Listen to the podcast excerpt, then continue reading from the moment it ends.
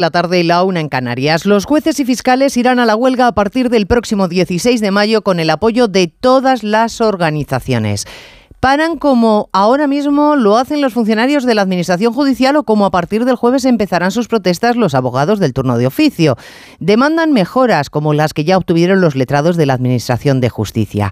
Los paros, legítimos por supuesto, van a suponer un aumento de los retrasos judiciales. No tengan duda de que el Gobierno va a poner exactamente el mismo empeño que puso en solicitar la renovación del Consejo General del Poder Judicial que en llegar a un acuerdo con los huelguistas, porque como son el Ejecutivo de la gente no pueden permitir que los ciudadanos sigamos siendo los perjudicados de los legendarios retrasos de nuestros tribunales por exceso de litigiosidad, por falta de infraestructura o de profesionales.